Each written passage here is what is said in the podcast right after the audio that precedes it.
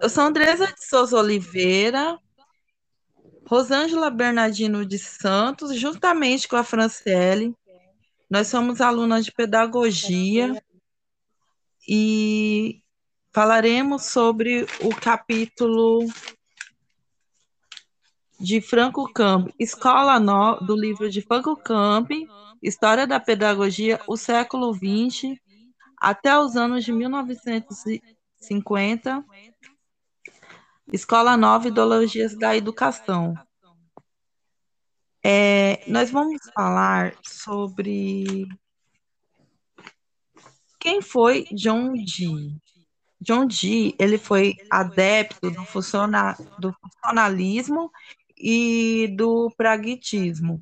Ele defende a importância das atitudes humanas mobilizadas corretamente, por meio do intelecto e do vigor, na transcendências das limitações da condição humana.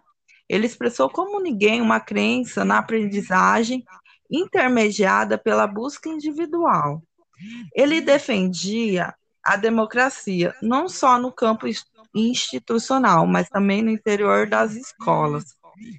A sua pedagogia era chamada de educação progressiva, porque o seu principal objetivo era educar a criança como um todo.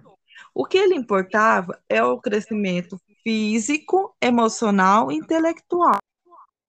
No Brasil, ele inspirou movimentos da Escola Nova, liderado por Anísio Teixeira, o seu grande mérito foi ter sido um dos primeiros a chamar a atenção para a capacidade de pensar dos alunos. A necessidade da escola, um espaço onde as pessoas se encontram e ser educadas. O objetivo da escola deveria ensinar a criança a viver no mundo. Rosângela. Oi.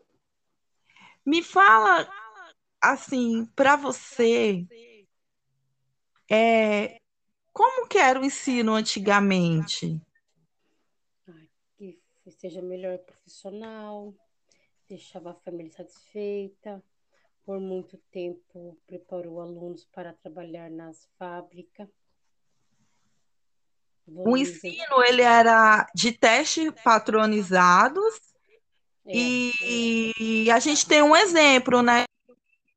que são considerados como tradicionais, como assim, na sua opinião, como professora, você faria uma criança pintar uma árvore ou você levaria uma criança para conhecer a árvore, plantar a árvore? Ah, eu levaria a criança para conhecer a árvore, né? Para plantar a árvore. Então, isso foi uma das principais lições que John e deixou para gente que não, que não havendo separação entre vida e educação, mas que deve preparar a vida promovendo seu constante desenvolvimento. Como ele dizia, as crianças não estão no dado momento sendo preparadas para a vida, em outros vivendo. Então, qual a diferença em preparar para a vida e para passar de ano? Como educar uma criança com realidades diferentes entre si? Provavelmente terão também futuros distintos. Então, a meta da vida não é a perfeição, mas o eterno processo de aperfeiçoamento, amadurecendo e, refina e o refinamento. Rosângela, é, na sua opinião, é, é, sobre esse, esse ensino que o John Dee passa para gente, ele passa assim que a criança, ela, o principal, o principal assim, objetivo é que ela se torne criativa, né? É, se torne criativa. Padronizada como. É. Aham. Uhum. É... E eu vou falar um pouco aqui sobre o movimento das escolas novas, né? Que foi uma corrente pedagógica renovada, ela é conhecida como como que o aluno ele é o núcleo do aprendizado no lugar do mestre e da grade curricular. A sua metodologia ela pressupõe uma constante conexão entre o ser humano e o mundo. É, a principal contribuição do Manifesto dos Pioneiros e quem vai poder poder falar um pouco mais sobre essas escolas novas é a Franciele. Boa noite, Franciele. Boa noite. É, vou falar um pouco sobre a escola nova. É, a escola nova, ela faz parte das tendências progressivas. Ela foi uma renovação do ensino, pois nessa época o ensino tradicional era totalmente mecânico, não tinha interação nenhuma com as crianças, era somente professor.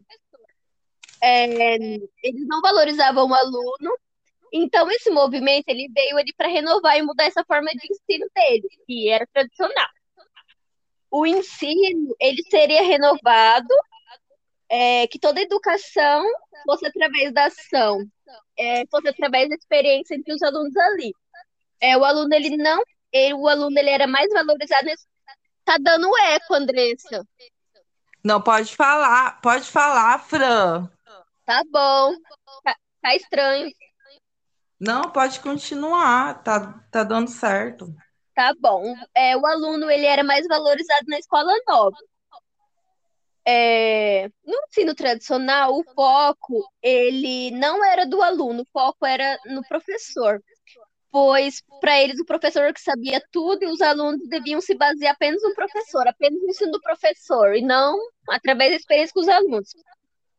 Então, a Escola Nova veio para que isso acabasse e houvesse mais participação dos alunos. É, o marco da Escola Nova foi o manifesto dos pioneiros da educação nova. É, foram no total 26 educadores é, o Anísio Teixeira foi um dos principais aqui no Brasil. É, eles questionavam a educação da época é, e eles foram trazendo novas ideias para um novo ensino nesse documento que eles fizeram. É, eles defendiam nesse documento a escola para todos, a laicidade e a gratuidade da educação. Eles defendiam isso. É, então, eles lutaram por isso e mostraram suas ideias à população e ao governo. Essas ideias chegaram ao Brasil por volta de 1920, esse documento foi realizado em 1932. É, isso foi um pouquinho da escola nova. Ela foi a renovação do ensino para que houvesse mais participação e experiência entre os alunos. É isso. Sim. Então, nós vamos falar um pouco sobre o que era defendido a escola nova, sobre o ensino público. Na sua opinião, hoje em dia, como que é o ensino público, Fran? Não é como deveria ser, né? Não é bom. E, Rosângela, o que, que falta para que esse ensino público seja de qualidade? É, qualificação, né? Qualificação. Sim. No Brasil, são 731 mil crianças ainda fora da escola. O que falta do ensino público? Investimento, cursos de preparação para professores e também há muito atraso em seus salários. A escola não é aberta à inovação tecnológica. Falta ampliar responsabilidade dos do, responsáveis, sabe? A participação dos responsáveis com a escola também. Isso dificulta muito também a eficiência do, do ensino público. Falta recurso. E a gente vai terminar aqui com uma frase.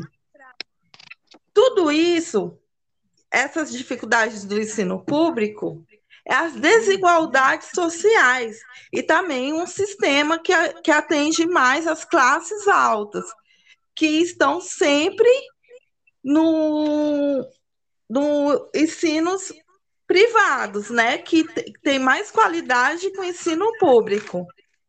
Então, a frase que a gente vai terminar o podcast é: uma educação de qualidade, ela não pode ter desigualdade social.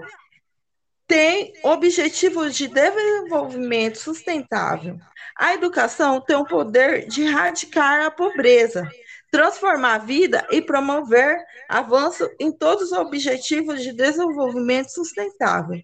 O que falta na educação é oportunidade para essas pessoas que estão na classe da desigualdades sociais de ter as mesmas oportunidades.